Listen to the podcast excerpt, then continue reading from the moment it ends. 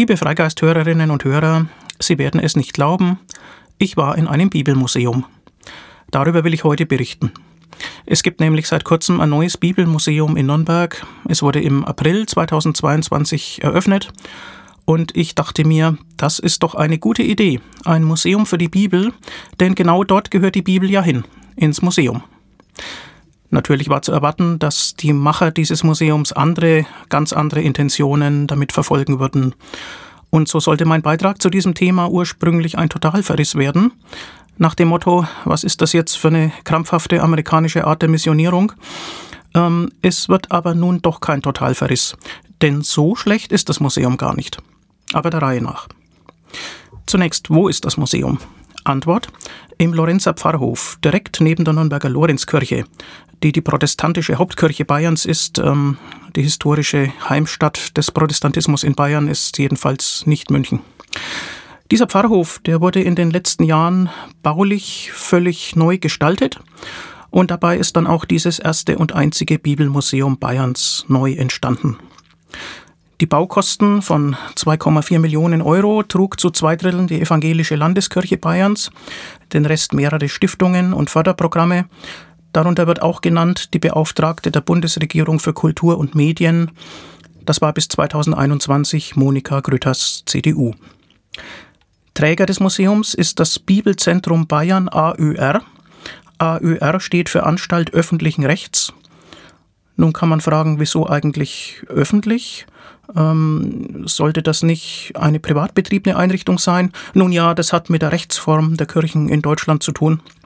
Die sind ja Körperschaften des öffentlichen Rechts. Und das Bibelzentrum ist eben eine Anstalt öffentlichen Rechts. 1823 wurde der privilegierte Zentralbibelverein für die protestantische Kirche in Bayern gegründet, wie man da erfährt und nachlesen kann. Und das Bibelzentrum ist einfach die Nachfolgeveranstaltung des Ganzen. Es hat, wie man auf der Homepage lernt, die Aufgabe, Zitat, die Verbreitung und das Verständnis der Bibel als Kulturgut und heiliger Schrift zu fördern. Und dafür zu sorgen, dass wiederum Zitat, dass das Buch der Bücher als Grundlage unserer christlichen Kultur bekannt bleibt. Na schön. Der Eintritt ist erschwinglich, 6 Euro pro Nase. Dafür ist auf zwei Stockwerken einiges geboten. Das Museum ist hochwertig gestaltet, und didaktisch durchdacht. Es gibt einen Media Guide mit Kopfhörer, der auf QR-Codes an den Exponaten anspricht. Die Erläuterungstexte, sowohl die auf Tafeln gedruckten als auch die im Media Guide gesprochenen, sind thematisch fokussiert und leicht verständlich. Kein Gelaber, aber auch nicht so zusammengestutzt, dass man Wichtiges vermisst. Außer einer grundsätzlich anderen Sichtweise. Die kann man natürlich vermissen. Gehen wir durchs Museum. Im Eingangsbereich soll man ins Thema Bibel hineingezogen werden. Neugier soll geweckt werden. Der Bereich ist in frischem Gelb gehalten. Unter dem Stichwort Bibelcode erfährt man, wie Bibelstellen bezeichnet werden. Man erfährt, in wie viele Sprachen die Bibel übersetzt wurde und wie viele zugehörige Muttersprachler es gibt. Man kann auch einige Bibelstellen in bayerischen Dialekten gesprochen hören. Im gesamten Museum ist das Bestreben erkennbar, die Dinge interaktiv zu präsentieren, soweit das eben möglich ist. Man möchte die Besucher ja einbeziehen, man kann also diverse Sachen anfassen. Kindertauglich werden zehn biblische Gestalten vorgestellt, deren Erläuterungstext man erst sieht, wenn man das witzige Comicbild umdreht. Es sind natürlich fünf Männer und fünf Frauen. Nämlich bei den Männern Noah, Hiob, Petrus, Paulus und Johannes der Täufer sowie bei den Frauen Ruth, Esther, Miriam, Lydia und Maria Magdalena. Es versteht sich, dass man dabei nichts Kritisches erfährt, etwa dass es Paulus war, der Jesus die Auferstehung und die Erlösung der Menschheit nachträglich zugeschrieben hat und damit das Christentum eigentlich erst begründet hat, was der historische Jesus ja überhaupt nicht im Sinn hatte. Dafür ist die nächste Abteilung der Ausstellung korrekt historisch ausgerichtet. Sie zeichnet die Entwicklung der Bibelverbreitung in Bayern nach, von der Zeit der Missionare Kilian im 6. und Bonifatius im 8. Jahrhundert, vom Merowinger Chlodwig und den Bajuwaren über die Gründung der Klöster und der Bistümer bis zur heutigen konfessionellen Landschaft. 70 Prozent Christen leben in Bayern, erfahren wir. Das sind allerdings die Zahlen von 2017 und wohl die letzten, die noch eine 7 vorne hergeben, denn selbstverständlich sinkt der Anteil jährlich. Von der Gumbertus-Bibel von Ende des 12. Jahrhunderts auf Latein über die Ott-Heinrich-Bibel aus der Zeit um 1430, übersetzt vom Lateinischen ins Mittelbayerische, gelangen wir zur Mazarin-Bibel von 1454, einer Gutenberg-Bibel, gedruckt mit beweglichen Lettern und benannt nach einem Pariser Kardinal des 17. Jahrhunderts. Dazwischen Erkenntnisse zur Bedeutung Nürnbergs im frühen Buchdruck, wo bereits 1390 die erste Papiermühle stand und wo der Nürnberger Buchdrucker Anton Koberger 1493 die Schädelsche Weltchronik druckte, die bis heute als wichtige Quelle historischer Stadtansichten bekannt ist. Die Koberger Bibel von 1483 beruht auf einer Wort-zu-Wort-Übersetzung aus dem Lateinischen. Die luthersche Sprachgewalt lässt noch auf sich warten. Ich hätte mir das auswendig natürlich auch nicht merken können. Ich habe in der Ausstellung Notizen gemacht. Wahrscheinlich sind die wenigsten Besucher so interessiert. Diese Abteilung ist in würdigem Lila gestaltet. Wir sehen Frömmigkeitsutensilien wie Pilgerabzeichen des 14. Jahrhunderts aus Ton. Natürlich die unvermeidliche Jakobsmuschel, die auf Santiago hinweist. Naja, ich denke mir, es gibt auch pilgerfreie Fernwanderwege. Und dann sind dort ausgestellt Rosenkränze bzw. Paternosterschnüre sehr katholisch noch, 14., 15. Jahrhundert eben. Und zum Glück erfahren wir, dass Luther dagegen war. Es ist ja ein evangelisches Museum, die Reformation kommt gut weg. Ihre Errungenschaften sind Gottesdienst auf Deutsch statt auf Latein, Abendmahl in beiderlei Gestalt, das heißt, nicht nur der Priester kriegt den Wein, Abschaffung der Heiligenverehrung und auch der damit verbundenen Feiertage und Auflösung der zahlreichen Klöster. Das klingt alles fast nach Vorstufen erwünschter Mündigkeit. Na, wenn sich das mal nicht recht. Die erste vollständige Übersetzung des Alten und Neuen Testaments erscheint 1534, gedruckt von Hans Luft. Die Lutherbibel ist da. Und der Nürnberger Reformator Andreas Osiander wird als Kenner des Hebräischen gewürdigt. Herausgestellt wird die sogenannte Kurfürstenbibel aus der Zeit um 1640, die so heißt, weil Kurfürsten darin abgebildet sind, nicht etwa, weil sie sich nur Kurfürsten leisten könnten, ähm, und die nämlich für wohlhabende Bürger erschwinglich war, angereichert mit Glossen und Kommentaren und in Auftrag gegeben von Herzog Ernst I. von Sachsen-Gotha-Altenburg, der den Beinamen der Fromme führt. Illustrierte Familienbibeln verbreiten sich in der Folgezeit zum Vorlesen und als Bilderbuch.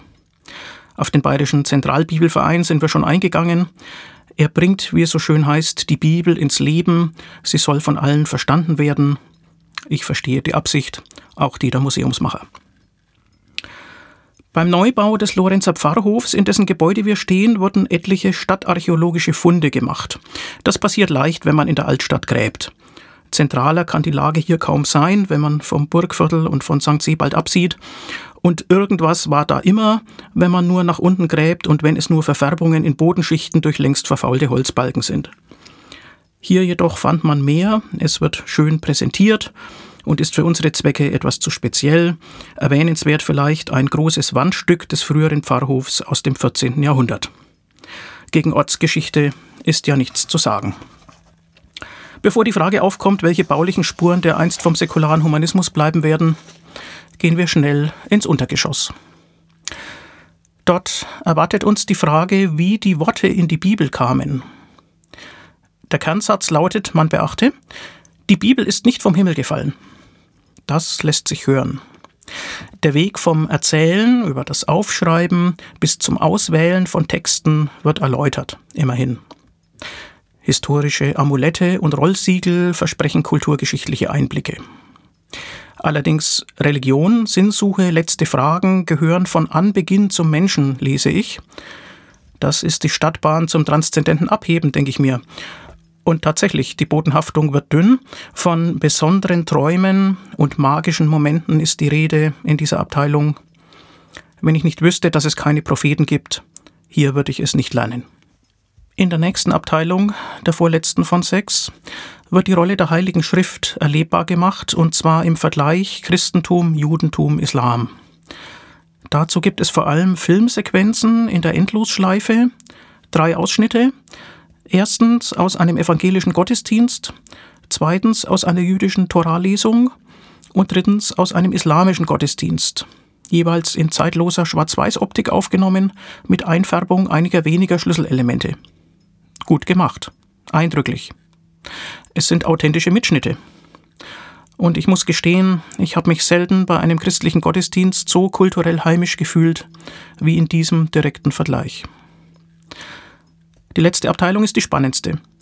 Sie heißt zwar Inhalte der Bibel im Leben heute, steht aber im Zeichen von fünf Leitfragen, die auf frühere Publikumsbefragungen zurückgehen und die man, das macht den Reiz aus, auch ganz ohne Bibel stellen kann. Diese fünf Fragen sind erstens, was kann ich wissen und glauben? Zweitens, was bestimmt mein Handeln? Drittens, was bedeutet Menschsein? Viertens, mutig, warum lässt Gott das Leid zu? Und fünftens, gibt es eine Auferstehung nach dem Tod? Tja, zur ersten Frage, was kann ich wissen und glauben? Wenig überzeugend ist da die Station Earthrise, die die englische Rezitation der ersten Genesis-Verse durch einen US-amerikanischen Astronauten im Rahmen der Apollo 8-Mission am 24. Dezember 1968 wiedergibt. Diese kaum verhohlene Vereinnahmung ausgerechneter Raumfahrt für religiöse Zwecke ist ziemlich ärgerlich und man kann auch fragen, ob 1968 nicht wichtigere Dinge passiert sind. Besser ist da schon die Einspielung eines weltanschaulichen Dialogs in lebendiger Originalgröße der beiden beteiligten Personen, wobei der eine ein skeptischer Physiker und die andere eine aufgeschlossene Theologin ist. Das bedient das Klischee natürlich vortrefflich. Schon seit Quo Vadis wissen wir ja, dass der Mann gern etwas ungelenkt glaubensfern daherkommt, während die Frau einfühlsam dem Geist Gottes folgt. Nun gut, mit einer völlig untypischen Konstellation wäre ja hier auch nichts gewonnen, das sehe ich schon ein. Der Inhalt des Gesprächs will offenkundig angebliche Fehlzuschreibungen korrigieren, denen die Theologie heute ausgesetzt ist, und äh, ja, auf diese Weise die theologische Position als zeitgemäß darstellen. Der Physiker, das ist dramaturgisch klar, ist anfangs natürlich sehr ablehnend gegenüber der Religion. Er bezieht sich auf die sieben Tage Schöpfungsschilderung im Buch Genesis und meint dann gegenüber der Theologin, das glaubt ihr doch. Und sie widerspricht und erklärt, ähm, dass das natürlich nicht als physikalische Schilderung zu verstehen ist, sondern dass es ein Lied sei, eine Hymne auf das Leben. Nun ja, ähm, das Museum ist eindeutig kein Kreationismusmuseum, sondern es will heutige, ja, protestantisch-theologische Positionen transparent machen und ähm, es werden dann weitere Knackpunkte berührt in diesem Gespräch, etwa ob der Mensch denn die Krone der Schöpfung sei und was er denn als solches angerichtet hat. Kommt natürlich vom Physiker. Krone der Schöpfung ist er aber nicht, sagt die Theologin. Und ihre Begründung ist, der Mensch wird in der Genesis erst am sechsten Tag erschaffen, nicht am siebten. Er ist also somit etwas Vorläufiges, irgendwie noch nicht ganz fertig, jedenfalls nicht die Krone. Naja. Das Licht ist entscheidend, in dieser Schöpfungserzählung, aber Licht ist gleich Energie. Man kommt auf grundlegende physikalische Themen zu sprechen, auf den Urknall natürlich. Einstein darf nicht fehlen. Raum und Zeit sind wichtig, man braucht immer beides. Ja, wer hätte das gedacht? Es wird Ordnung ins Chaos gebracht, das ist der Kontext, den uns dieser Hymnus mit vermittelt.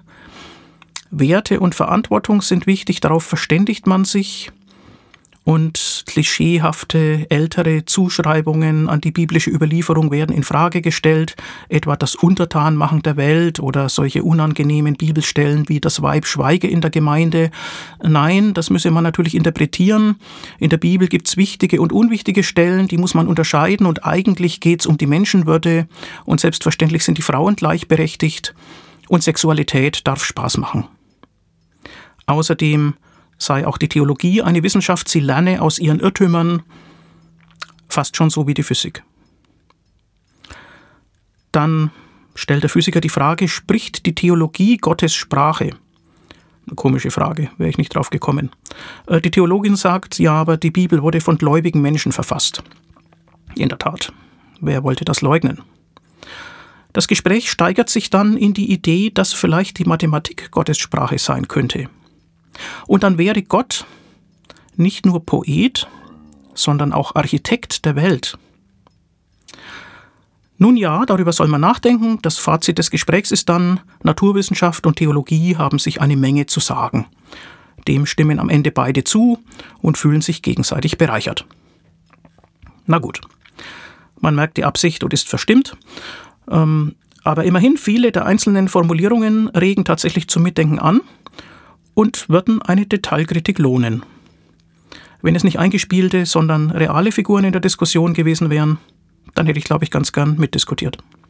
Zur zweiten Leitfrage, was bestimmt mein Handeln, wird auf das Doppelgebot der Liebe verwiesen mit Bezug auf das Markus-Evangelium, ferner natürlich auf die zehn Gebote. Außerdem steht da ein Spiegel. Das wiederum ist säkular verständlich. Zur dritten Leitfrage, was bedeutet Menschsein, wird auf Wert und Würde des Menschen verwiesen, die nicht aus Aussehen, Leistung oder Abstammung resultierten, sondern, nun ja, aus der Gottesebenbildlichkeit. Aber die Textformulierungen sind bei aller Bibelfixiertheit nicht bevormundend, sondern eher als Anregungen gestaltet. Man hat stets den Eindruck, dass man auch anderer Meinung sein darf. Das ist zwar eigentlich selbstverständlich, aber es war offenbar auch den Ausstellungsmachern bewusst. Ähm, man will ja ein ja auch jüngeres Publikum, auch ein kritisches Publikum mit ansprechen. Es gibt wieder ein interaktives Element, man darf selbst Zettel an die Pinnwand kleben zum eigenen Verständnis des Menschseins. Im Umfeld äh, dieser Frage steht auch ein Kartenspendeautomat, ähm, der im Scheckkartenformat ähm, bedruckte Kärtlein ausspuckt ähm, mit der Ankündigung aufrichtende Worte für dich, nimm eines mit. Und es steht gleich dabei, eine Karte pro Gast. Ein Schuft, wer hier an jeder nur ein Kreuz denkt.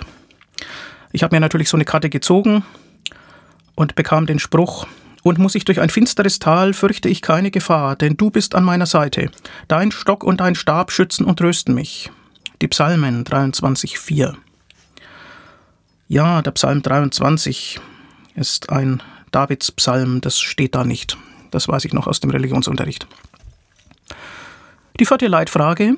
Warum lässt Gott das Leid zu? Die Kernfrage der Theodizee. Sie wird nicht ausgespart. Und es steht sogar am Beginn der Darstellung ein Zitat von Thomas Henry Huxley. Das lautet: Zweifel ist die größte aller Tugenden, blinder Glaube die größte aller Sünden. Als Quelle der deutschen Formulierung wird genannt Edgar Dahl, Wer zur Hölle will, schon in den Himmel. Erschienen in Norderstedt 2010. Ja, das ist überraschend. Hätte ich nicht erwartet. Und dann werden Antworten angeboten, neben theologischen Blendgranaten wie Gott leidet mit uns oder Gott wird alle Tränen von unseren Augen abwischen, findet man auch den Antwortvorschlag, das Handeln der Menschen hat Konsequenzen. Das ist natürlich richtig. Es wird hier leider falsch gewendet, nämlich es wird in den Kontext gestellt, dass Leid die Folge menschlicher Schuld sei. Statt das Leid als Ausgangspunkt bewusst leidvermeidenden Handelns des Menschen zu nehmen. Ja, ein anderer Antwortvorschlag lautet, das Leid gehört zum Leben dazu. Das ist sicherlich wahr. Alles Leben ist Werden und Vergehen. Das wird dann allerdings leider auch falsch illustriert durch ein Zitat aus dem Buch Kohelet. Das lautet, was geschehen ist, wird wieder geschehen, was getan wurde, wird man wieder tun, es gibt nichts Neues unter der Sonne. Naja, also wenn das die Begründung für die Erkenntnis sein soll, dass alles Leben, Werden und Vergehen ist, dann scheint mir dieser Bezug etwas seltsam. Und insgesamt habe ich den Eindruck, dass die Bibel eben einfach eine inkompetente Quelle für echtes, autonomes Fortschrittshandeln des Menschen ist. Zur fünften Leitfrage. Gibt es eine Auferstehung? Da werden natürlich bibelbasierte Hinweise gegeben, siebenmal Ja, einmal Nein. Unter den Ja-Vorschlägen befindet sich auch der ungläubige Thomas, der ja alles erst sehen und anfassen will, aber dann überzeugt wird und das Christentum bis nach Indien getragen habe. Der Vorschlag Nein wird unterlegt mit einer Textstelle aus dem Buch Jesaja. Interessant, diese Stelle lautet: Die Toten werden nicht leben, die Verstorbenen stehen nie wieder auf. Jede Erinnerung an sie hast du getilgt. Okay, vielleicht habe ich Jesaja unterschätzt. Ja, und in dieser Abteilung wird dann klar gesagt, äh, die Hoffnung auf die Auferstehung ist die zentrale Botschaft des Christentums. Daher stelle dir selbst die Frage, woran glaube ich persönlich? Das ist ähm, sicherlich eine sinnvolle Aufforderung. Es gibt äh, dazu einen abgetrennten runden Raum, sehr schön gestaltet mit umlaufender Sitzbank, also eine Sitzrunde, ähm, ja, mit Teppichboden, mit indirekter Beleuchtung, an den Wänden Schnüre und ist atmosphärisch äh, einfach gut gemacht. Man soll dort zur Ruhe kommen, nachdenken können. Man ist ein bisschen abgeschirmt auch von etwaichem sonstigen Lärm äh, in der Abteilung. Und man hört dort äh, leise Stimmen, die die verschiedenen Meinungen, die die verschiedenen Vorschläge zum Thema Auferstehung so ein wenig äh, durcheinander sagen, ähm, damit man sich anregen lassen kann, damit man zuhören soll und ja, sich eben überlegen soll, was man denn selber glaubt. Eine Stimme sagt, Jesus ist der erste Auferstandene, einer für alle. Ja, skurril, soll man an die Musketiere denken? Dann wird vorgeschlagen, ja, das sei wie die Verwandlung der Raupe in den Schmetterling. Der verwandelte Leib entsteht in einer anderen Dimension. Ein Denkmodell. Ein anderer Vorschlag lautet, Auferstehung ist Mut zum Sein. Ein kurioser Satz, worauf gibt er eigentlich Antwort?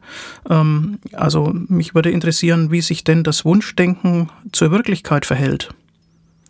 Auferstehung ist Mut zum Sein. Das gibt ja nicht mal eine falsche Antwort.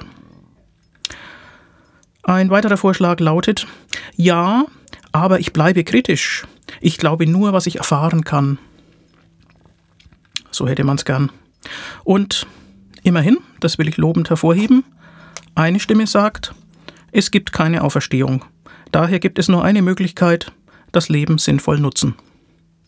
Ja, darin kann ich mich wiederfinden. Was gibt es da noch im Untergeschoss? Ähm, ja, es gibt eine Art Erlebnisraum mit Hörstationen, angekündigt mit der netten Aufforderung, entspann dich, hör zu, es tut deiner Seele gut. Und was man dann hört, ist sehr schön erzählt, die Geschichte von Jesus und dem Gelähmten. Der Gelähmte sagt dann unter anderem, mir ist nämlich ein Wunder widerfahren. In Kopernaum spielt das Ganze und er meint, er sei einem Wunderheiler begegnet und das wird sehr schön eingesprochen. Ähm, es wird einfühlsam nachgezeichnet, wie er gerne mit denen, die sich noch gut bewegen können, die er von früher kennt, mit seinen Freunden äh, gerne herumtollen würde, aber er kann es eben nicht mehr, er hat eben eine Lähmung. Und dann begegnet er halt Jesus und äh, dann kommen so Sätze vor wie, ich wusste nicht, wie ich seine Worte verstehen sollte, doch tief in meinem Herzen wurde mir ganz warm. Ähm, also sehr schön erzählt, aber aus säkularer Sicht ziemlich Hanebüchen. Ja, erzählte Bibel ist das Motto dieser Station und ähm, das wendet sich auch an Kinder. Da steht vieles bereit ähm, offenbar sehr bewusst ausgesucht und hochwertig. Nimm und Spiel steht an einem Regal und dort findet man eine große Holzarche und natürlich auch die entsprechenden Tierfiguren. Man findet ähm, ja eine Erläuterung zu Silberamuletten aus Jerusalem aus dem 7. Jahrhundert vor Christus. Also das wird in den kulturellen Kontext gestellt. Man kann mit einer Torahrolle spielen und mit entsprechenden Gebetsschalen. Man findet ähm, von Dumont hergestellt ein etwa einen halben Quadratmeter großes Blatt. Da sieht man zunächst gar nicht, was es sein soll. Das wirkt so ein bisschen grau meliert. Und wenn man ganz genau hinschaut, dann stellt man fest, dass das eine ganz kleine Schrift ist. Das ist der Text der Bibel und bei diesem Blatt ist eine Lupe angeheftet. Und wenn man da durchschaut, dann erschließen sich einem natürlich Sätze der Bibel. Das ist ganz interessant, das ist interaktiv, es macht den Leuten natürlich Spaß, was zu tun. Und entsprechend bringt man die Aufmerksamkeit dann dem Ergebnis entgegen. Auch ein Kinderbuch liegt dort mit dem schönen Titel Komm, freu dich mit mir. Die Bibel für Kinder erzählt. Ja, Kinder sind auch eine Zielgruppe dieses Museums. Die feierliche Eröffnung fand am 7. April 2022 statt. Einen Stream, also einen Mitschnitt der Eröffnungsveranstaltung findet man im Netz.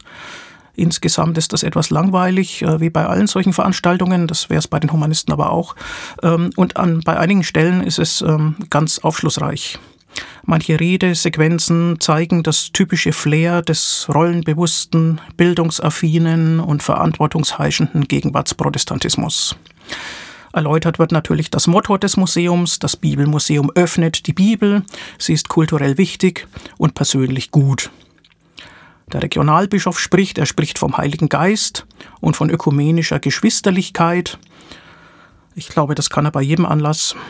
Und dann kommt als ein Hauptbeitrag eine Rede des bayerischen Landesbischofs Heinrich Bedford Strom.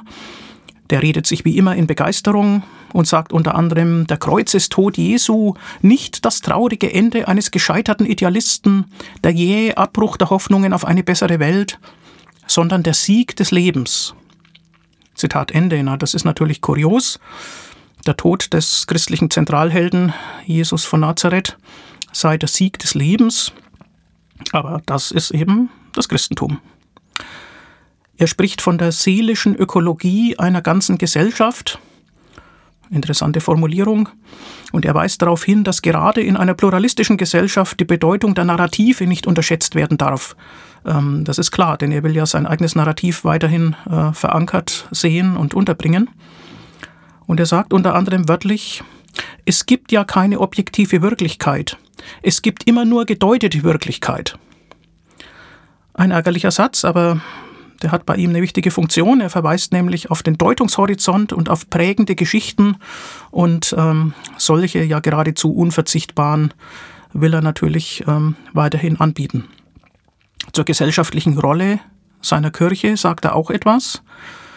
Ich zitiere den Schlüsselsatz, ähm, der sehr bewusst und betont vorgetragen wird, vollständig und wörtlich. Er lautet, die inneren Kraftquellen einer Gesellschaft würden versiegen, wenn wir Pluralismus so missverstehen würden, dass solche prägenden Geschichten und Texte, wie wir sie in der Bibel finden, in den Bereich des Privaten verbannt würden.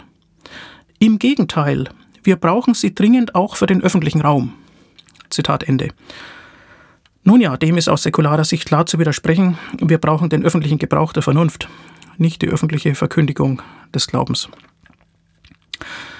Es gibt dann weiterhin, das ist zu erwarten, ein Grußwort der anderen Konfession, ein Grußwort des katholischen Bischofs von Eichstätt, Gregor Maria Hanke, der das Bibelmuseum vergleicht mit einem Bier- oder Brotmuseum, wo man ja auch nicht erwarten würde, dass Bier und Brot äh, gewissermaßen von gestern sind, sondern die behalten natürlich ihre Bedeutung.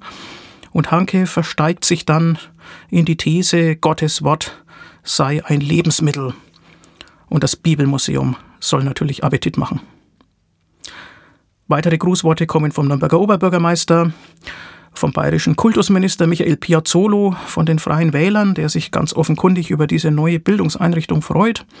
Und dann wird auch noch ein Redemanuskript des Ministerpräsidenten Markus Söder verlesen, der leider verhindert ist. Und Söder weiß zu sagen, dass die Bibel kein Astrophysikbuch ist und dass man viele Passagen nicht wörtlich nehmen soll. Aber man soll sie ernst nehmen. Theologe scheint Söder also auch zu sein. Ja, man rechnet mit ca. 20.000 Besuchern pro Jahr in diesem Bibelmuseum, wie man einem Bericht im Sonntagsblatt entnehmen kann. Das ist eine angenehm bescheidene Zahl. Ähm, das sind ja ca. 65 Besucher pro Öffnungstag, wobei man berücksichtigen muss, dass Schulklassen eine ausdrückliche Zielgruppe sind. Da einige heutige Kodizes-Aktive früher auch mal an der Museumskonzeption aktiv beteiligt waren, kann ich solche Zahlen ein wenig einschätzen. Bibelmuseen gibt es übrigens etliche in Deutschland, von Schleswig und Barth an der Ostsee im Norden bis Meersburg am schönen Bodensee im Süden und dazwischen etwa in Frankfurt am Main, in Münster, Neustadt an der Weinstraße und Stuttgart und ferner diverse kleinere Einrichtungen und sogar einen Bibelturm gibt es in der Karl-Heinz-Deschner Stadt Haßfurt. Ja, was es nicht alles gibt. Okay, ich weiß nicht, wie stark die sich unterscheiden und ob alle so ansprechend gestaltet sind wie das neue in Nürnberg. Der Vergleich mit anderen Bibelmuseen in Deutschland bleibt interessierten Besuchern vorbehalten. Aber wahrscheinlich ist das Bayerische das Beste, das kann man ja erwarten. Ja, wie fällt meine generelle Bewertung dieses Museumsbesuches aus? Also zunächst mal ähm, die historische Faktenvermittlung ist durchaus interessant und legitim sowieso. Ähm, ganz spannend ist auch die eine oder andere museumspädagogische Anregung, die man da bekommen kann. Mm, und ich würde auch sagen, dass große Teile tatsächlich inhaltlich anregend sind, weil sie einen auch als Atheisten dazu bringen oder vielleicht sogar dazu zwingen, sich zu fragen, womit genau bin ich einverstanden und womit nicht Und wenn ich mit etwas nicht einverstanden bin, ja, inwiefern eigentlich und mit welcher Begründung? Okay, ähm, ein zweiter Aspekt ist natürlich, dass die Darstellung insgesamt einseitig ist. Das hat einen gewissen Spin. Ähm, ein Stück weit kann man dafür Verständnis haben. Ein ähm, ja, Veranstalter, ein Träger von so etwas, der wird vielleicht nicht gerade die negativen Seiten seines Themas in den Mittelpunkt rücken. Das würde man umgekehrt als Humanist vielleicht auch nicht. Da würde man nicht unbedingt die Opfer äh, der französischen Revolution oder ähm, Verfehlungen, die es ähm, in atheistischem Kontext äh, historisch gegeben hat, äh, besonders aufblasen, sondern man würde natürlich äh, fortschrittsaffin und äh, positiv das eigene darstellen. Ähm, gleichwohl muss man sich hier fragen, was fehlt. Ähm, was würde man denn bei einem objektiven Blick anders gewichten? Was muss ergänzt werden? Also was in der Ausstellung überhaupt nicht vorkommt, ist zum Beispiel der Schaden am Seelenleben der Kinder, der über Jahrhunderte entstanden ist durch eine Pädagogik, die sich sehr wohl ähm, auf die Bibel berufen hat, etwa durch Höllenvorstellungen, ähm, Aspekte, auf die vor vielen Jahren äh, schon der verstorbene Entwicklungspsychologe Franz Buckle hingewiesen hat in seinem Buch Denn Sie wissen nicht, was Sie glauben. Natürlich auch die Grausamkeiten und Kriege, die über Jahrhunderte mit Bibelbezug gerechtfertigt wurden, auch die soziale Ungleichheit, sehr wohl mit korrektem Bezug auf biblische Texte, worauf etwa der Philosoph Gerhard Streminger immer wieder hinweist. Man könnte sich also vorstellen, dass man das Ganze abrundet mit entsprechenden Sonderausstellungen, das wird kaum passieren in diesem Museum. Als Sonderausstellung denkt man da eher an den Turmbau zu Babel, um den Menschen ihre, äh, ja, sozusagen die Bescheidenheit äh, einzureden. Ähm, vielleicht wäre eine Sonderausstellung mit dem Thema Abschied von der Bibel eine gute Abrundung des Ganzen, denn das Wissen der Neuzeit fließt natürlich aus vielen Büchern und nicht etwa nur aus dieser einen Schriftsammlung. Ja, eine weitere, wie ich finde, naheliegende Frage ist, was würden denn säkulare Humanisten in einem öffentlichen Bildungsort präsentieren? Ähm, was sind denn die eigenen positiven Inhalte, mal unabhängig von der Kritik an der Bibel oder deren Darstellung, was sind denn die eigenen positiven Inhalte, die wir für darstellens- und vermittelnswert halten würden?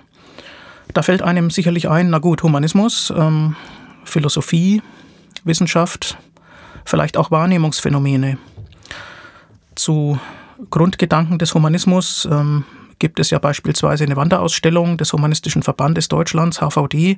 Ähm, da werden Aspekte der Geschichte, prägende Köpfe und Ideen in Erinnerung äh, gerufen. Man könnte heutige weltanschauliche Positionen ähm, aufklärerisch darstellen, durchaus auch mit museumspädagogischem Geschick, menschheitlich, rationalitätsgeprüft und wissenschaftsbasiert. In der Philosophie, da könnte man sicherlich teilweise ähnliche Fragen stellen, wie sie im Bibelmuseum angerissen werden, aber man würde dann natürlich säkulare Antworten vorschlagen und erläutern. Zum Thema Wahrnehmungsphänomene, das hat ähm, mit der Rolle des Menschen in der Welt durchaus zu tun.